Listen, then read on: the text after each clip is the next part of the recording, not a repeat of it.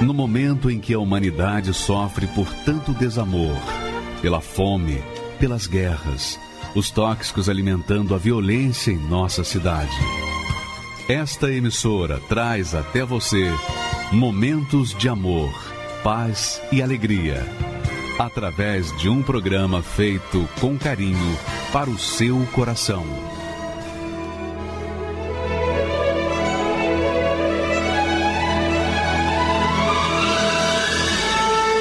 Agora, com você, a Palavra Amiga do Bispo Macedo.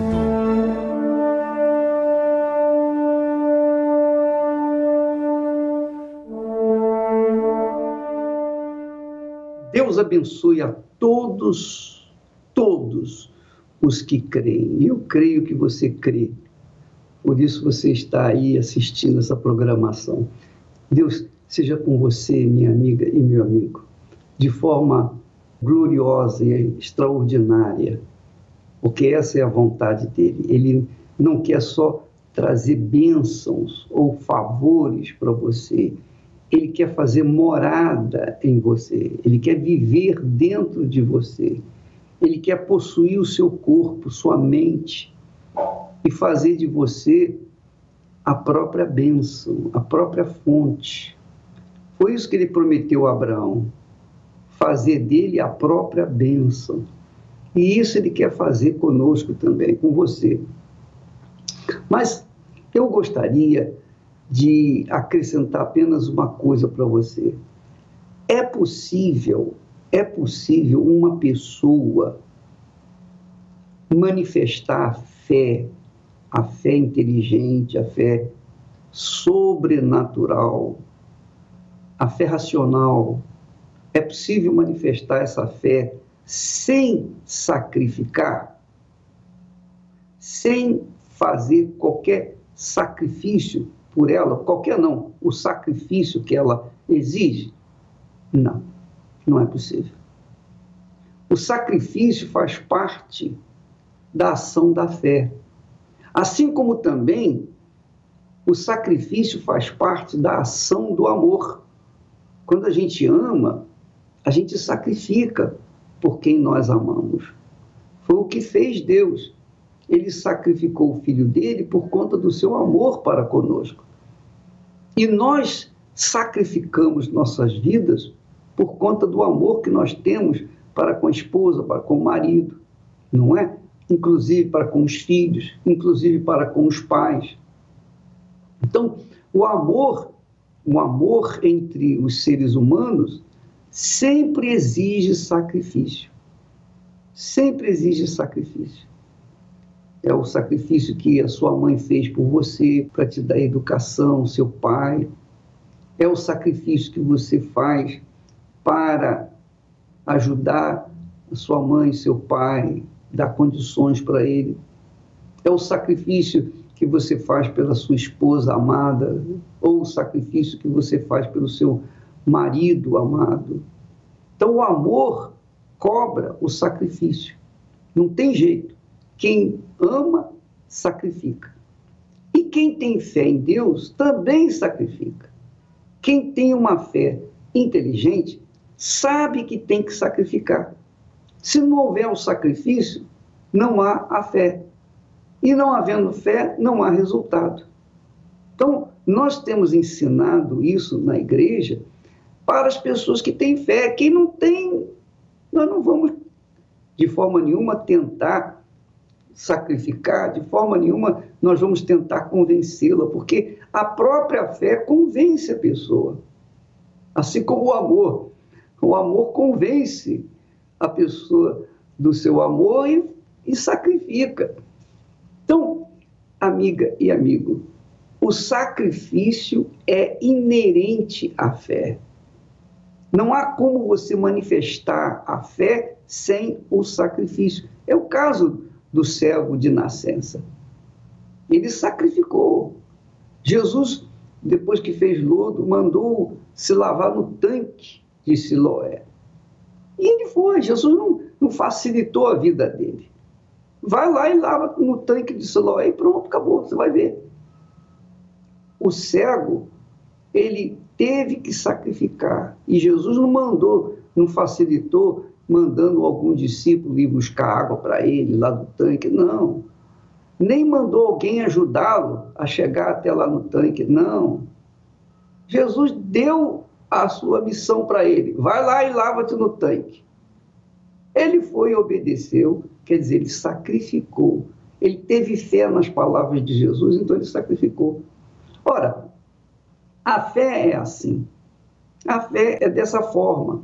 Se não houver sacrifício, é porque não há fé.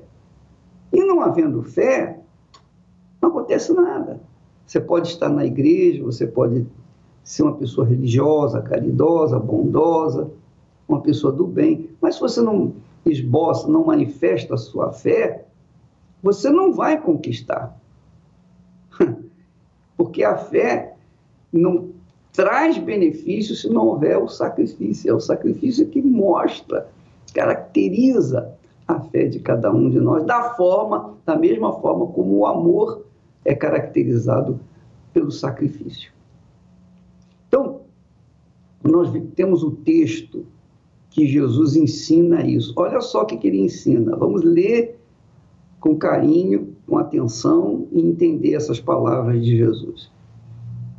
Ele disse, aliás, foi um, um jovem rico, um jovem rico que havia herdado uma fortuna de seu pai e ele estava feliz da vida por causa daquela herança.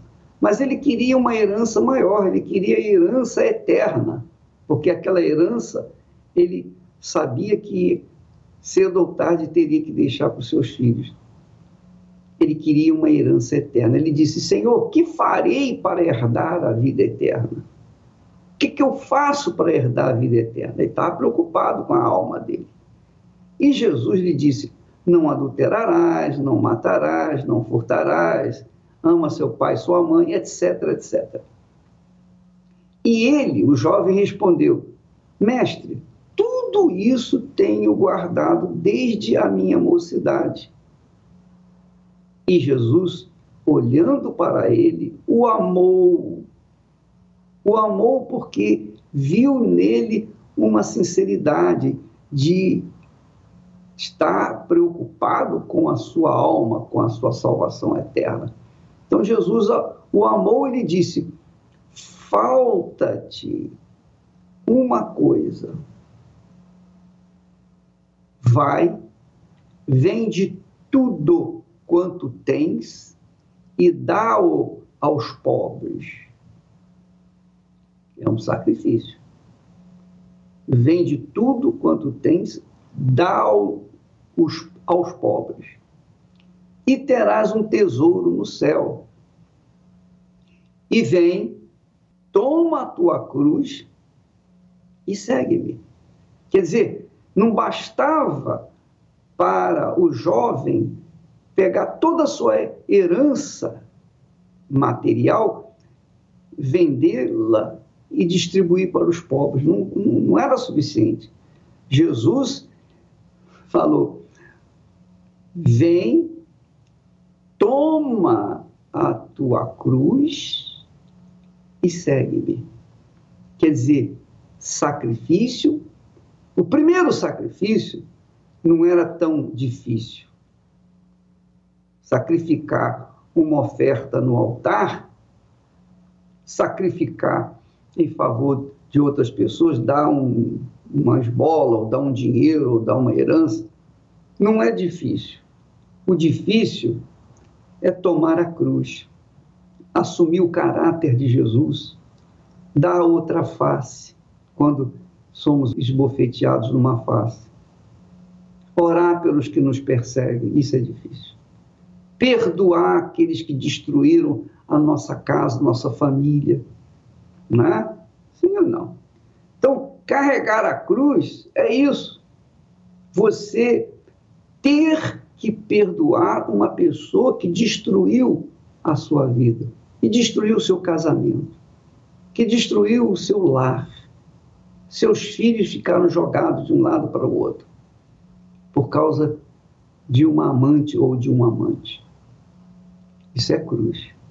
você carregar a cruz, é você perdoar, independentemente se você tem razão ou se você não tem razão, não interessa. Você tem que perdoar. Você tem que dar outra face. Você tem que orar pelas pessoas que perseguem você, que são injustas com você. E até pelos inimigos. Orar pelos inimigos. Isso é carregar a cruz. Além do sacrifício, da herança que ele deveria deixar com os pobres, dar aos pobres, ele tinha que carregar a cruz. E além da cruz, vem o fato de seguir Jesus. Então, um outro nível de sacrifício. Porque Jesus, para seguir Jesus, você tem que deixar a sua própria vontade, você tem que abrir mão da sua própria vontade. Você tem que abrir mão de ser senhor de si mesmo, senhor do seu nariz. É isso aí. É fácil? Não, não é fácil. Muito difícil. Então, colocar as ofertas no altar, ou dar o dinheiro, ou vender as propriedades e distribuir para os pobres, não é difícil. Não é difícil. Mais difícil é tomar a cruz. E ainda mais difícil é seguir Jesus. Por isso que Jesus disse que a porta é estreita caminho apertado que conduz à vida eterna. Porque exige uma fé sacrificial. Não tem jeito, não há como você dar um jeitinho nessas palavras. Você tem que obedecer se você quiser alcançar o reino de Deus, o reino dos céus. A vida eterna. É o preço que nós temos que pagar. Todos temos que pagar. Você tem que pagar, eu tenho que pagar, todos nós temos que pagar. Então, no fundo, no fundo, para que nós alcancemos a vida eterna, nós temos que morrer para esse mundo. Morrer para nós mesmos. Morrer para os nossos sonhos, nossas vaidades, nossas individualidades. Morrer para nossas realizações pessoais. Nós temos que morrer. E ficar e viver de acordo com a vontade de Deus, que é o reino dele dentro de nós. Não é essa a oração do Pai Nosso? Venha o teu reino e faça-se a tua vontade. Todo mundo ora essa oração, mas poucos, poucos realmente querem o reino de Deus dentro de si. E por isso você vê tanta gente crendo em Deus, tanta gente crente, que crê na Bíblia, carrega a Bíblia debaixo do braço para lá e para cá, lê a Bíblia, conhece a Bíblia, teólogos, mas vive uma vida pífia, uma vida mesquinha, uma vida indecente, eu diria assim, do ponto de vista moral e espiritual. Por quê? porque não querem sacrificar. A fé inteligente obriga o sacrifício. Se não há sacrifício, não há resultado dessa fé. Então não adianta, ah, mas eu vou na igreja. Ótimo, você vai na igreja, excelente. Mas ir na igreja pura e simplesmente não vai resolver o seu problema. Só vai resolver o seu problema quando você for na igreja e colocar a sua vida no altar. Aí sim, mas se você não coloca a sua vida no altar, você pode estar dentro da igreja e ser como uma dracma perdida dentro de casa. Ser uma pessoa dentro de casa perdida. Então, amiga e amigo, pense nessas palavras, nas palavras de Jesus. Não são minhas ideias, não são as palavras de Jesus, são a, a mente de Deus. Então, se, se você quer ter benefícios da sua fé, você tem que abrir mão da sua vontade, você tem que abrir mão do seu eu, você tem que deixar de ser senhora ou senhor de seu próprio nariz. Ah, bispo, mas isso é muito difícil. É, eu sei que é difícil. Quem disse que é fácil? Jesus já disse que é difícil. Perguntou, Senhor, são poucos os que são salvos? Jesus disse, entrai pela porta estreita. Porque muitos, muitos querem seguir o caminho largo, espaçoso. Essa é a realidade. Minha amiga, meu amigo, só você pode decidir, definir a sua vida eterna. Porque você sabe, cedo ou tarde, você vai partir, eu vou partir, nós vamos partir. Mas e a nossa eternidade, a nossa alma, para onde vai? Ela vai para onde nós decidirmos aqui na Terra, para onde nós queremos que ela vá. Entendeu? Nós vamos ver um testemunho agora de um milagre extraordinário. A criança de três meses morreu e ficou durante 20 minutos morta. 20 minutos ela ficou morta. Os médicos diagnosticaram a falência da criança, óbito. A mãe estava no hospital e o pai, o que fez? A história é muito forte, mas mostra que o sacrifício obriga, digamos assim, obriga Deus a ouvir a nossa oração. Vamos assistir esse testemunho com os ouvidos bem atentos. Aumenta o volume aí do seu rádio, do seu receptor, para que você não perca nenhuma só palavra. Meu nome é Felipe Mota, Sou empresário, casado. Meu nome é Larissa, sou esposa do Felipe. Nos conhecemos já tem uns seis anos, namoramos pouco tempo, um ano, e já logo nos casamos. Sempre tive o sonho de ser pai, é, conversei com ela, vamos planejar, vamos ter. Aí planejamos a Manu, é, demorou para vir, né? Muito esperada. Ele queria mais que eu, inclusive, mas fiquei muito empolgada. Depois de sete meses tentando, é, descobrimos, né? Bem próximo do aniversário dele, inclusive. Fez uma surpresa para mim na hora que eu cheguei em casa do serviço. Tava lá, parabéns ao papai do ano. A Manuela sempre passou no pediatra, é, fez os exames de rotina, exame do pezinho, tudo normal, desde de quando nasceu e desde a barriga, tudo normal. E aí no terceiro mês, quando eu fui levar ela numa consulta de rotina, com o pediatra, o pediatra percebeu que tinha alguma coisa errada. E aí já pediu para eu ir correndo para o pronto-socorro que algo não estava normal. Pela escuta dele do coraçãozinho, estava um pouquinho acelerado o coração dela. Chegou a dar 210 batimentos minuto com a criança da idade dela, no máximo, com a criança agitada, chorando, é 160 batimentos minuto. E com isso só foi aumentando os batimentos. 210, 220, 230, chegou a bater 300 batimentos minuto. Eu fiquei 28 dias lá, dormindo lá, comendo lá, tomando banho lá. Eu estava bem desgastada. A tortura maior era você perguntar para o médico: "E como é que está o caso dela?". Ah, o caso dela está crítico. Eu não tenho nem noção de quando ela vai sair daqui. Foi aí que me minha esperança acabou ali arrasada. Eu estava assim no meu limite mesmo, tanto é, físico como emocional. Nesse meio termo, que meu irmão e minha cunhada me convidaram a vir todas as terça-feiras no templo. Falou que tinha a, a reunião da cura para melhorar e eu desesperado, sem saber o que fazer, vim. Peguei o lenço, fiz o propósito, levava o lenço para para ela deixar debaixo do, da, do travesseiro do hospital e levava água para ela tomar, que, é, que consagrava aqui. Ela nem podia tomar água. Minha esposa ainda dava de teimosa um pouquinho de água na boca dela. E óleo de unção. E pastor já foi dentro da, do hospital orar por ela e nada estava adiantando.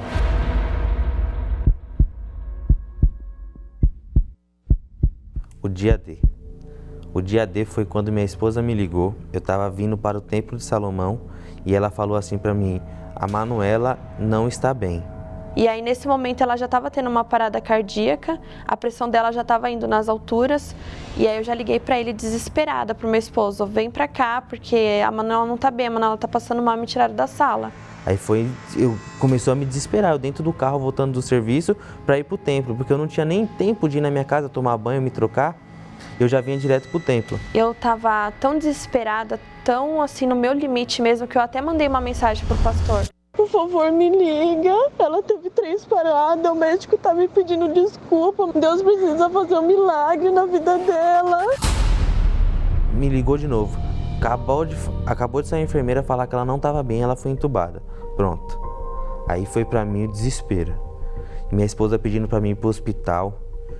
E aí eu fiquei no impasse. No meio da avenida eu parei meu carro. Parei meu carro, fiz uma ligação, liguei para um pastor. O pastor me, me, o pastor me falou exatamente dessa forma: Deus está fazendo a parte dele, faça a sua. Foi o que eu fiz. Fiz minha parte. Vim para o templo.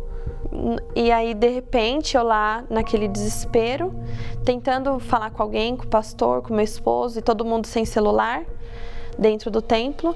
E aí, de repente, o médico simplesmente sai da sala e fala assim: Mãezinha, a Manuela já teve três paradas cardíacas e ela já está há 20 minutos desacordada. Não tem mais o que fazer.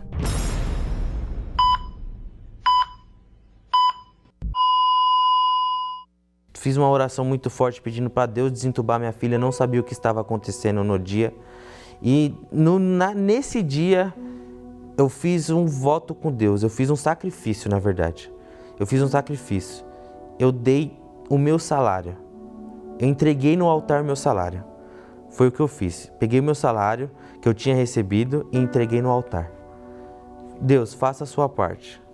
Foi o que eu pedi para Deus. E eu pedi para ele, doutor, pelo amor de Deus, só mais uma vez, tenta só mais uma vez. Ele falou, mas não tem mais o que fazer, ela já está 20 minutos parada.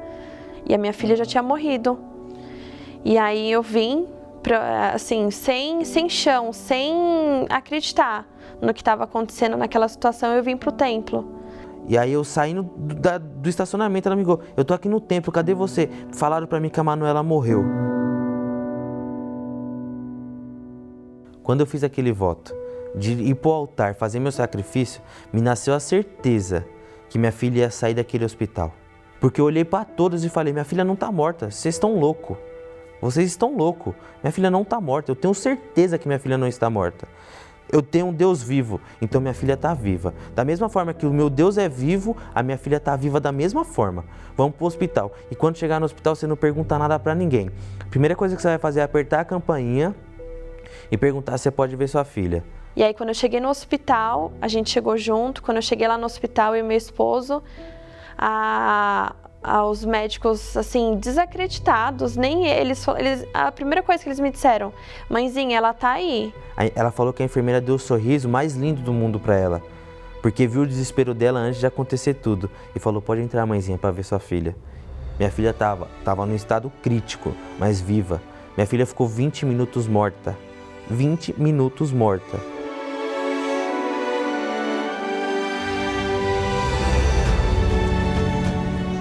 Você quer brincar?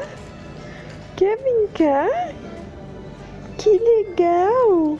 Mas quando eu pude pegar ela no colo, quando ela pôde vir por meus braços novamente, assim, uma alegria imensa. Eu nem acreditava que Deus tinha me presenteado com ela novamente, né? Já basta o nascimento, novamente Deus ressuscitou a minha filha e, me, e me, me deu essa oportunidade de ter ela no colo novamente. Minha filha é perfeita, brinca, corre, já está quase falando, fala pai, fala mãe, pede comida. Então hoje minha filha é perfeita. Fez todos os exames laboratoriais e não deu nenhuma deficiência na minha filha. Curada. Minha filha hoje está curada. Papai. Oi, papai. Oi, papai Gel. Foi um milagre. Só, só Deus para explicar, assim é, eu falando, meu esposo falando, é, é pouco do que a gente viveu, esse milagre. Quando eu peguei o relatório dela de alta, estava lá escrito ressuscitação bem sucedida. Quando eu li isso, eu falei, foi Deus, foi Deus que tocou. A fé ressuscitou minha filha. Junto com o sacrifício, fez a minha filha renascer.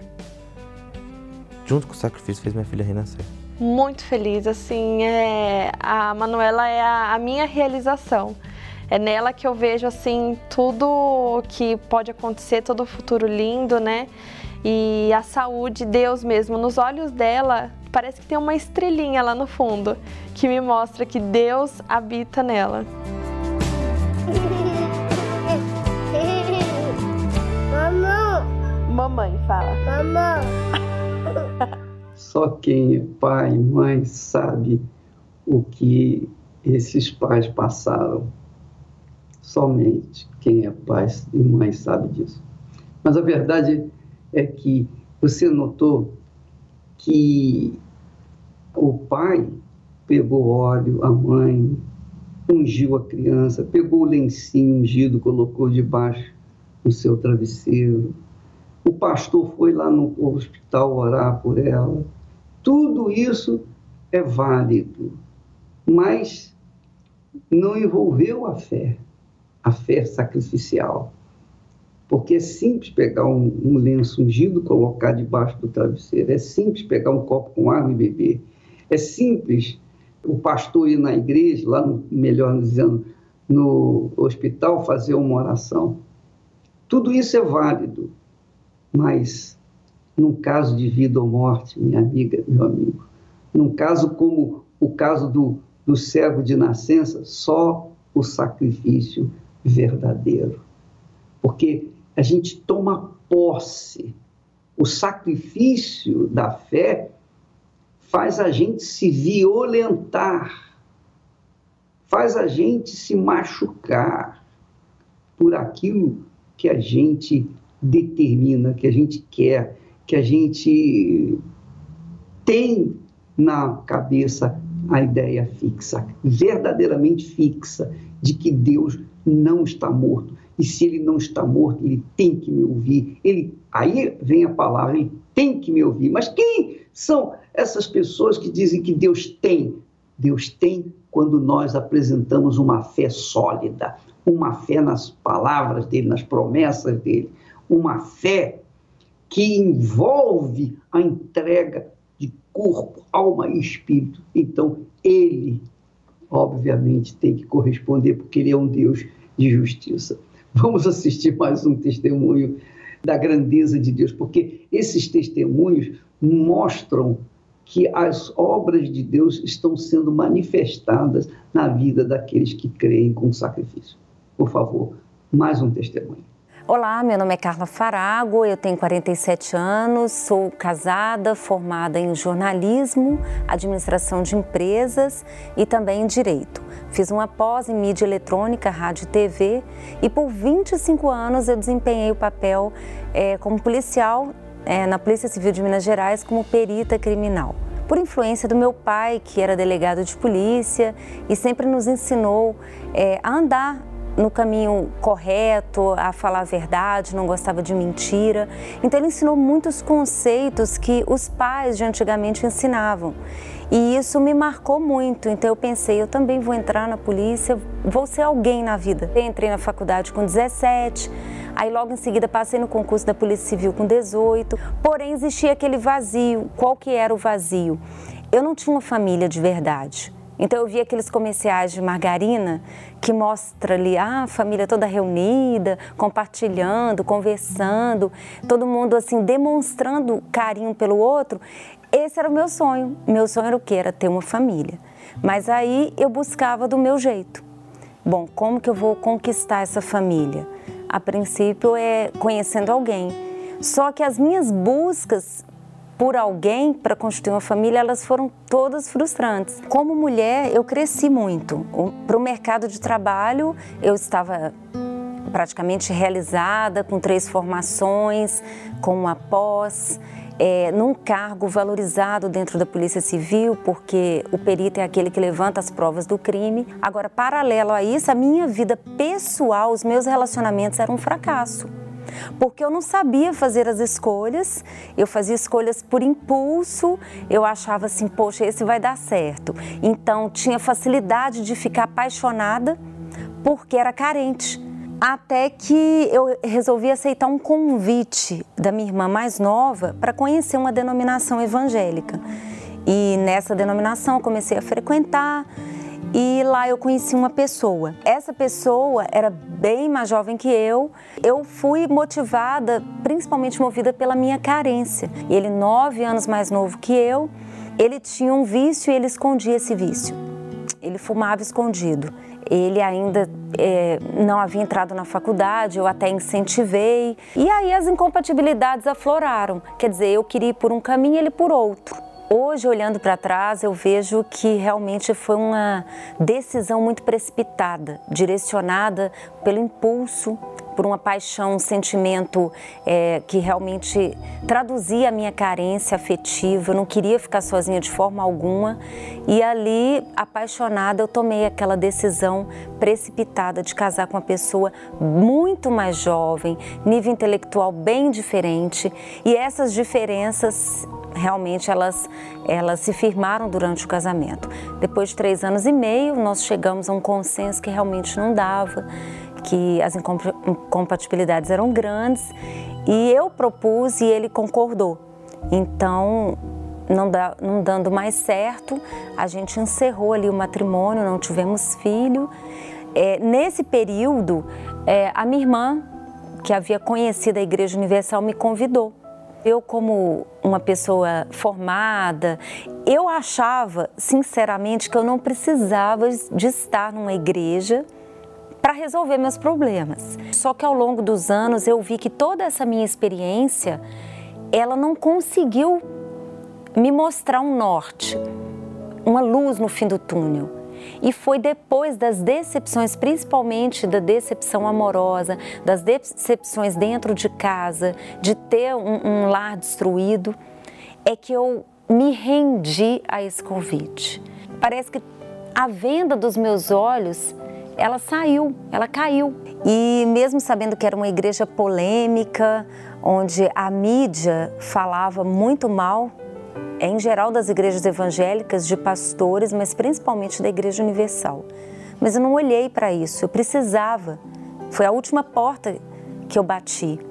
Então eu queria uma solução para o meu problema, porque até então, com a minha experiência, com o meu conhecimento, com a minha formação, com os aconselhamentos das amigas, de parentes, ninguém me apontou um caminho, a não ser esse convite sincero da minha irmã. Vamos conhecer a Igreja Universal? E ali parece que uma venda, realmente uma venda saiu dos meus olhos. Eu consegui enxergar. Ali já de cara, no primeiro dia, eu vi que havia libertação. Peraí, libertação. A pessoa é liberta do vício, é liberta da depressão, da opressão, da tristeza, da angústia. Como assim? Sem médico, sem ninguém. Então, frequentando a igreja, cheguei logo quando a igreja estava completando 25 anos e ali eu conheci mais a fundo a história do fundador da igreja, do líder, o Bispo Macedo. E aí eu fiquei sabendo que ele havia sido preso, mas a investigação correu e não existiam provas concretas para essa prisão, para que ele realmente respondesse a um processo. E ali eu conheci a verdade, porque quem é da perícia, quem é da polícia, quer saber a fundo os detalhes. Então ali eu vi que realmente foi uma perseguição dos poderes, do poder religioso dominante no país, do judiciário e político. Só que como uma pessoa questionadora, eu não fui levada por essa onda. Eu vi, eu pude ver claramente a verdade, principalmente frequentando eu vi o tanto que os pastores se doam pelas pessoas. Logo que eu cheguei, um pastor me atendeu, ele parou tudo para me atender. Quem quer ouvir problema do outro? Não existe isso. E na igreja eu, eu vi essa mão amiga, essa, essa sinceridade dos pastores. E o tanto que eles se esforçam, que eles se esforçavam para estar tá ajudando as pessoas sem nada em troca. Então, o meu, a minha visão que eu tinha deturpada de pastores, de igrejas evangélicas, ali acabou, porque eu pude conhecer, eu entrei realmente dentro da igreja, participei das, dos cultos, das reuniões, ouvi a pregação. Olha, isso aqui que eu estou pregando, confere aí. Capítulo tal, versículo tal. Eu vi, eu conheci a verdade, a verdade me libertou, abriu a minha visão mais do que a ciência. Então aí eu comecei a me sentir bem. porque à noite eu dormia antes e eu tinha pesadelos. Eu tinha pesadelos com as perícias, porque é um trabalho duro, é um trabalho pesado. Você lida com violência, você lida com corpos, você lida com crime, você lida com a, com a tristeza da sociedade. E conseguir realmente conciliar todo o meu aprendizado com a fé. Eu descobri a fé que abriu a minha visão enquanto pessoa, enquanto mulher. Eu me senti mais segura. Eu comecei a me entregar a esse Deus, eu comecei a me entregar ao Senhor Jesus, eu comecei a abrir meu coração. Eu que buscava tanto numa outra pessoa é, suprir as minhas carências, eu achava que o sinônimo de felicidade era encontrar um marido. Esse era o meu sonho desde criança, formar uma família e aquele comercial de margarina se realizar. Mas ali, quando eu, a partir do momento que eu fui me entregando ao Senhor Jesus, eu fui descobrindo o verdadeiro amor, aquele amor que me amava do jeito que eu era, com as minhas falhas, com os meus defeitos, que me aceitava, que havia me escolhido, que falou comigo: Filha, eu te amo, eu morri na cruz para te salvar, fui eu que te chamei. Você chegou até aqui, mas fui eu que te escolhi. Então, todas as suas lágrimas eu estou enxugando a partir de agora. Eu me batizei nas águas, eu me entreguei mas eu queria ser batizado com o Espírito Santo, eu queria ter essa experiência. Eu ouvia falar que ele era tudo de bom, que ele era maravilhoso, e eu nem esperava. Numa quarta-feira, três horas da tarde, a igreja não estava nem muito cheia, estava até razoavelmente não, não muito cheia de, de membros, de pessoas, mas ali eu me derramei. Eu me derramei, falei, Senhor, eu quero te conhecer, eu não aceito mais sair daqui do mesmo jeito. Quando eu te deixei tudo que eu sabia de lado, quando eu me desvencilhei de tudo, quando eu abdiquei do meu eu, porque o meu eu era muito forte. Principalmente quando uma pessoa ela tem um currículo bom, ela começa a se achar, ela começa a achar que olha como que eu conquistei isso, que eu conquistei aquilo. Então ela acha que tudo é mérito dela. Então quando eu deixei tudo isso de lado, quando eu me humilhei na presença de Deus, aí sim eu pude conhecê-lo, e pude descobrir o que, que era a verdadeira felicidade. E ali eu fui batizada com o Espírito Santo e assim, foi a melhor coisa que aconteceu na minha vida. Foi no dia 11 de janeiro de 2006, eu não me esqueço dessa data. É, eu busquei como nunca, eu me derramei e ali, assim, eu, eu estava completa, não estava mais preocupada com quem eu ia me casar, com qual idade que eu ia me casar, o que, que ia acontecer dali em diante. Eu sei que depois dessa experiência, eu falei: eu quero te agradar, agora eu quero viver para te agradar, eu quero fazer a tua vontade, eu quero ganhar almas. E até mesmo nos momentos em que eu atendia uma vítima, no meu trabalho, eu fazia o meu trabalho como perita, mas depois eu dava uma palavra de fé para aquela pessoa. A pessoa até olhava assim, mas espera aí, como assim? A partir daí que eu comecei a agradar a Deus, a priorizar o Espírito Santo, aí as outras coisas foram acrescentadas. Eu que queria tanto ter uma família, depois de dois anos eu conheci o meu esposo e foi assim algo, o nosso encontro foi algo bem assim, tranquilo. Não teve aquela ansiedade, ai, ah, eu preciso casar. Eu já estava com quase 37 anos, mas não estava ansiosa. E quando a gente se conheceu, eu tive certeza que ele veio direcionado por Deus para mim. E Deus uniu, nos uniu. E ali nós nos casamos. A Igreja Universal, para mim, é a faculdade da fé. É algo que nas faculdades, nos centros universitários, nos cursos de pós, nenhum deles conseguiu chegar aos pés do que eu aprendi aqui. Aqui eu aprendi a ser forte, aqui eu aprendi a crer, eu aprendi a vencer, a acreditar no meu potencial, acreditar que Deus é comigo, que Ele nunca me deixou, que Ele nunca me desamparou, nem vai me desamparar. Eu estou há 18 anos na Igreja Universal e eu falo é, categoricamente como perita criminal, como jornalista, bacharel em direito, com toda a minha formação, pós-graduação, tendo convivido no meio acadêmico, se essa instituição não tivesse credibilidade, não fosse uma instituição séria, no primeiro indício eu já teria saído. Eu não ficaria num local onde eu não tivesse credibilidade nesse local e no seu líder.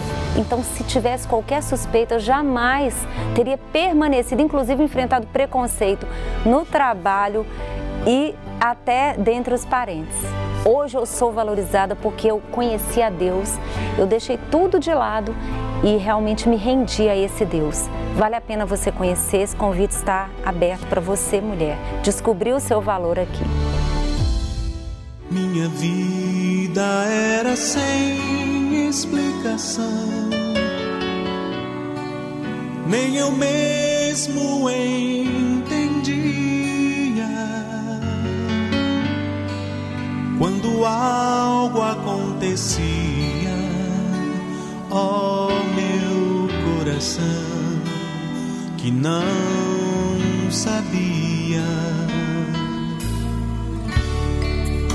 Para muitos eu não tinha solução. Para mim só um milagre. E o milagre aconteceu enfim. Jesus me deu a mão, sorriu para mim.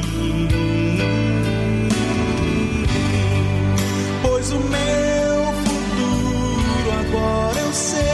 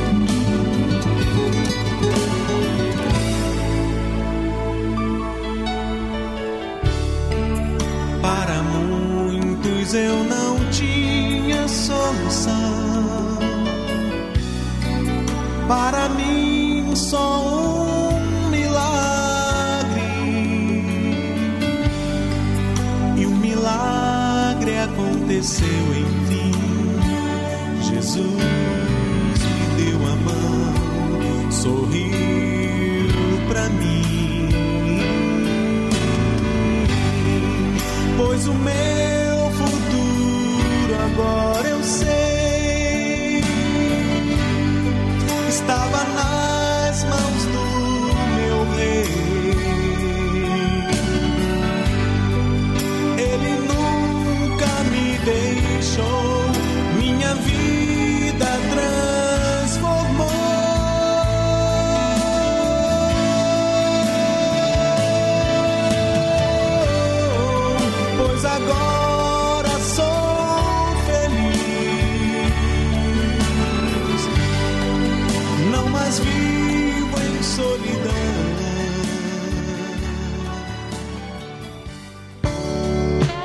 Uma das principais características da mulher é o poder de influenciar.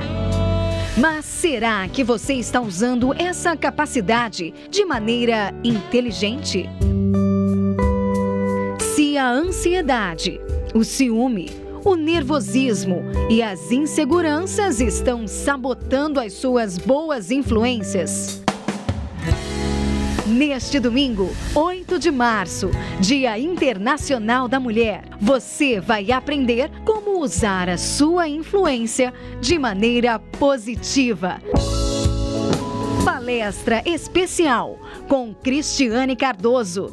E você, mulher, receberá uma rosa, símbolo do Senhor Jesus, para que as virtudes da mulher virtuosa venham sobre a sua vida. Às nove e meia, no Templo de Salomão, Avenida Celso Garcia, 605, Brás. Entrada e estacionamento gratuitos. Ou em uma Universal.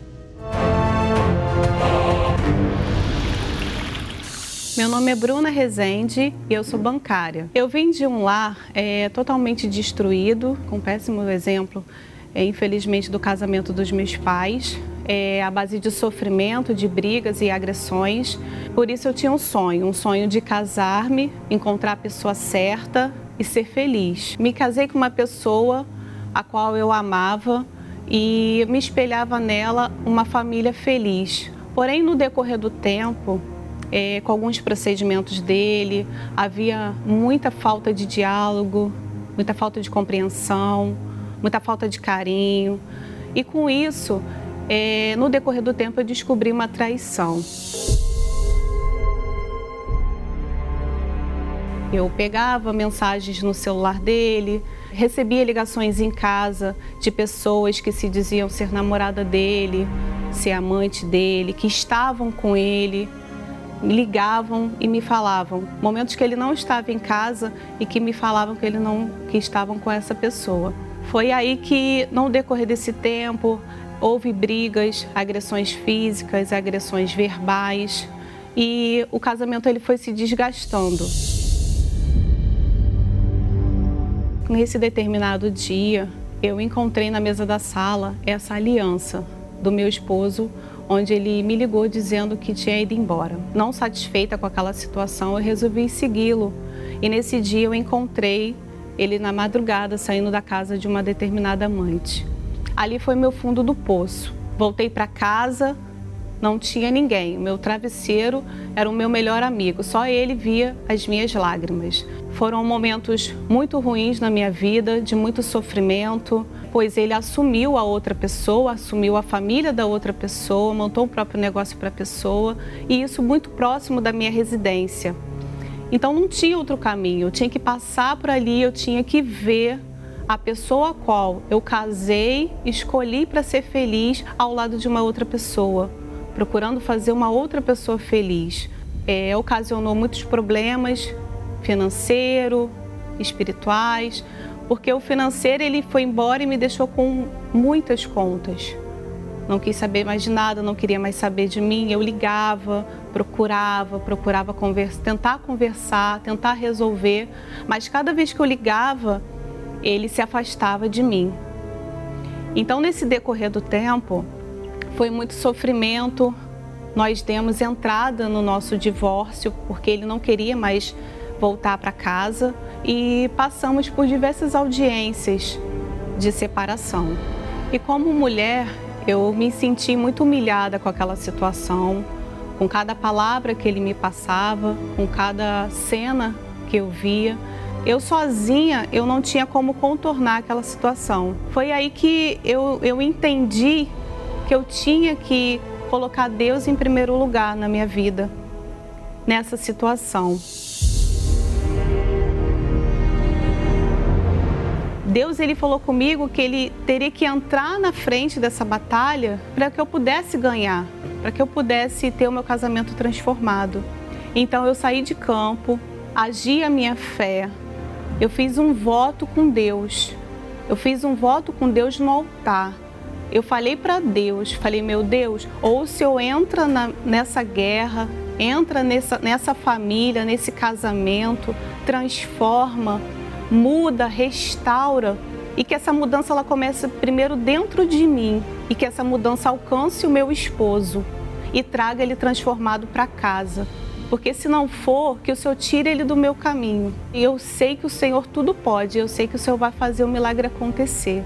Então eu coloquei a minha fé, a minha esperança no altar, em Deus. E Deus ele transformou a minha família.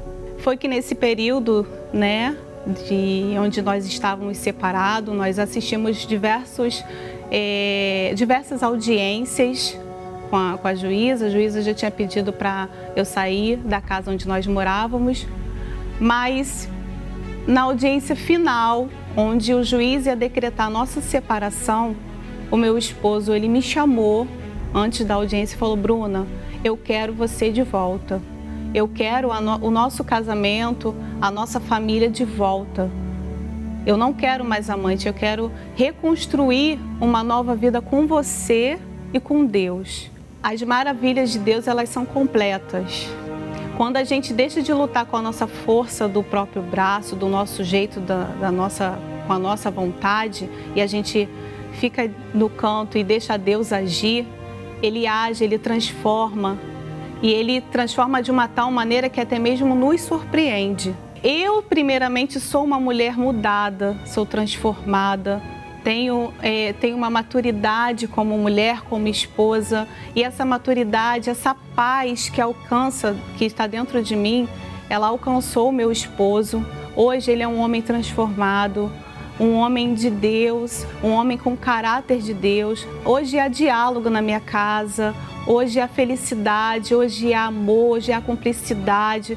E hoje eu posso dizer sim, que eu tenho uma família feliz. Imagina, se eu fico satisfeito, feliz, felicíssimo com o testemunho da Bruna, imagine Deus. Mas agora nós vamos falar com Deus em seu favor. Vamos unir a nossa fé e vamos entrar na sua presença. Elevo os meus olhos para os montes, de onde me virá o socorro. O meu socorro vem do meu Senhor, que criou os céus e a terra vacile. O Senhor é quem te guarda. Não dormirá o guarda de Israel, pois ele é o teu socorro.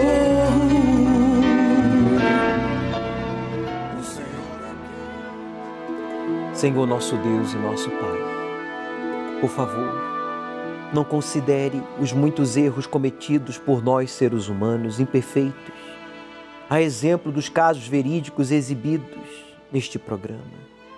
Pessoas que erraram na sua escolha, na busca da solução para os seus problemas e na realização dos seus sonhos. Mas o Senhor viu que a intenção era acertar, a intenção era ser feliz. E o Senhor deu a eles a oportunidade de te buscar, de invocar o teu nome. E o Senhor manifestou o seu poder. O Senhor ressuscitou o morto, porque o Senhor está vivo. O Senhor restaurou a vida conjugal de uma mulher cheia de traumas, complexos, manias, orgulho, preconceito.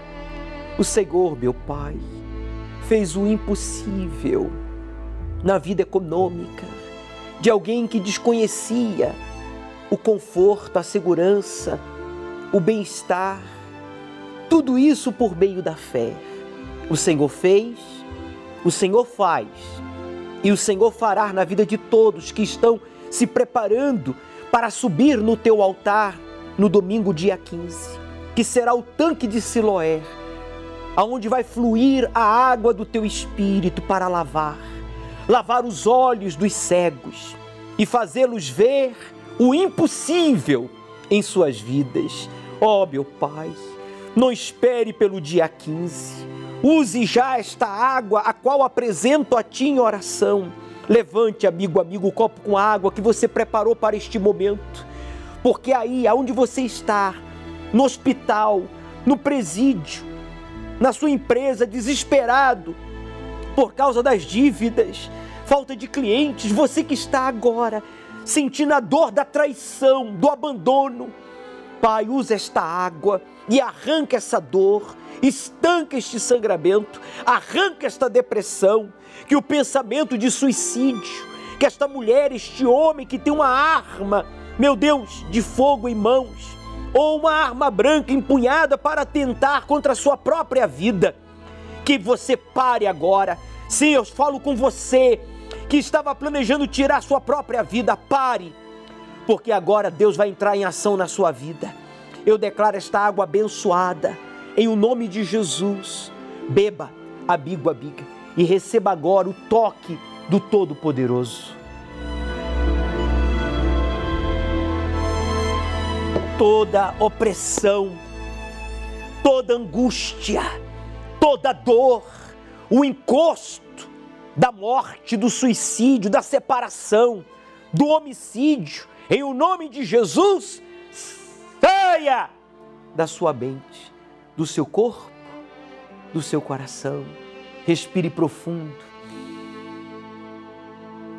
Receba a saúde, a força, a paz que vem do Criador. Ele estende a sua mão em sua direção para lhe receber, amigo, amiga. Entregue-se a Ele, renda-se a Ele. Diga para Ele aí agora, meu Pai, eu, eu vou te buscar e eu vou te obedecer, como diz as Escrituras Sagradas, porque eu quero ver o que eu nunca vi até então de bom. Receba o abraço do Altíssimo.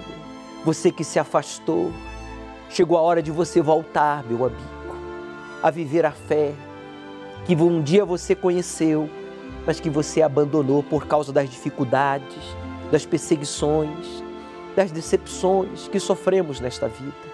Meu Deus, em tuas mãos entregamos a todos e peço pela vida econômica de todos os proclamadores do telhado que patrocinam este programa de televisão, de rádio, que eles sejam abençoados economicamente, de maneira que eles possam continuar patrocinando, dando assim a outros a mesma oportunidade que um dia lhes foi dada. É o que eu te peço e agradeço, e todos que creem digam: Eu vou ver o que eu nunca vi. Amém. Graças a Deus. Imagine-se aqui, descendo as águas do tanque de Siloé, meu amigo, minha amiga. Porque cada dia que passa, que antecede o dia 15, você está descendo um desses degraus. O sacrifício faz parte, mas também a vitória vai ficar em evidência na sua vida. Por isso, faça tudo que está ao seu alcance, a exemplo do cego, para que Deus faça tudo que está fora do nosso alcance.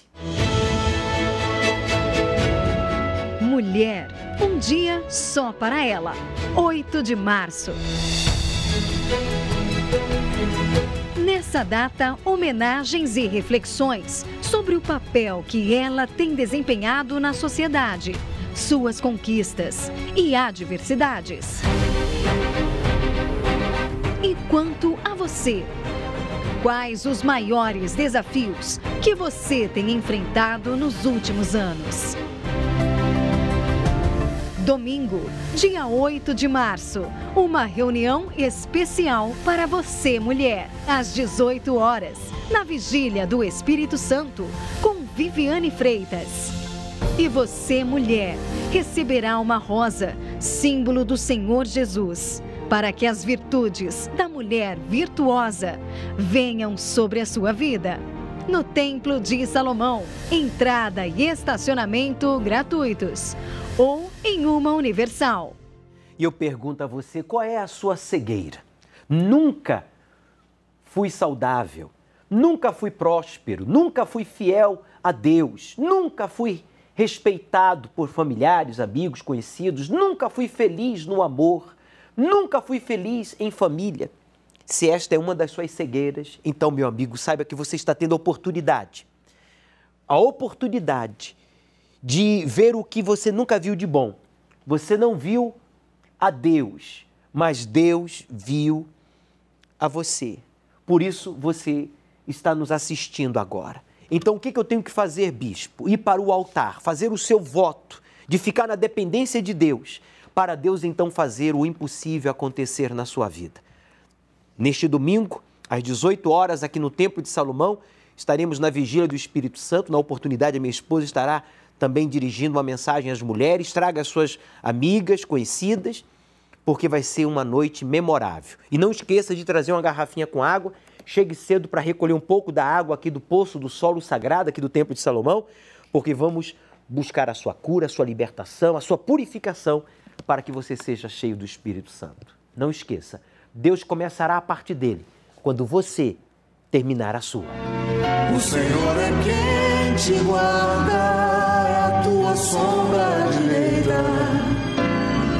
Ele guarda a tua alma, te protege.